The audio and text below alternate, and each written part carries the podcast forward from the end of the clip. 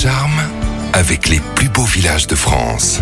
Comme chaque semaine, les plus beaux villages de France sont à l'honneur avec vous, Anne Gouvernel. Bonjour. Bonjour Giovanni. Cette semaine, nous allons dans le Tarn-et-Garonne. Nous partons en effet à 25 km au nord de Moissac sur les chemins de Compostelle pour visiter Lozerte. Alors pourquoi Lozerte est l'un des plus beaux villages de France? Alors Lozerte est un ancien castelnau, c'est-à-dire un bourg fortifié édifié au Moyen Âge autour d'un château. Le village a donc conservé de cette époque son organisation urbanistique ainsi qu'un riche patrimoine hérité de ses anciennes vocations judiciaires, commerciales et religieuses puisque le village constitue une étape pour les pèlerins de Compostelle. En revanche, d'autres lieux et d'autres édifices ont traversé les siècles. Oui, il y a notamment la magnifique place des Cornières. Elle constitue euh, depuis des siècles le centre actif de la cité. Alors si l'on n'y rend plus justice aujourd'hui, on y organise toujours marchés, fêtes et spectacles. Il y a également l'église Saint-Barthélemy, originaire du XIIIe siècle. Elle a été plusieurs fois remaniée et renferme notamment un retable baroque et des lambris peints. Et puis on s'arrêtera également au jardin du pèlerin, un espace original conçu comme un jeu de loi grandeur nature sur le thème du pèlerinage de Saint-Jacques de Compostelle. Euh, il s'agit d'un sentier euh, parsemé de cases numérotées qui permet aux joueurs et promeneurs de se déplacer en suivant des étapes évoquant le quotidien des pèlerins. Il y a également de beaux quartiers à ne pas louper, Anne. Oui, le quartier euh, des nobles et des notables notamment, en particulier la rue de la mairie et la rue du château, avec ses habitations du XVIe siècle, arborant fenêtres à meneaux ou à ogives et portes sculptées. Il y a également l'ancien quartier commerçant avec la Grand Rue et la rue de la Garrigue qui présente de très belles maisons de marchands en pierre de taille des 13e et 14e siècles. Nos papilles ont également rendez-vous à Lozerte. Oui, outre les goûteuses productions locales de melons, prunes, pêches et autres raisins chasselas AOP,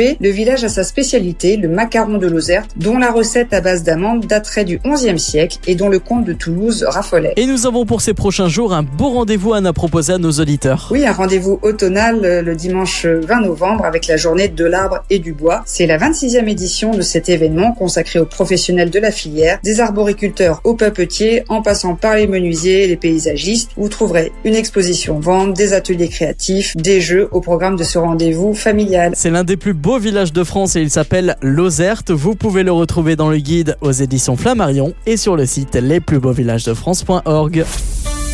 Retrouvez toutes les chroniques de Sanef 177 sur sanef177.com.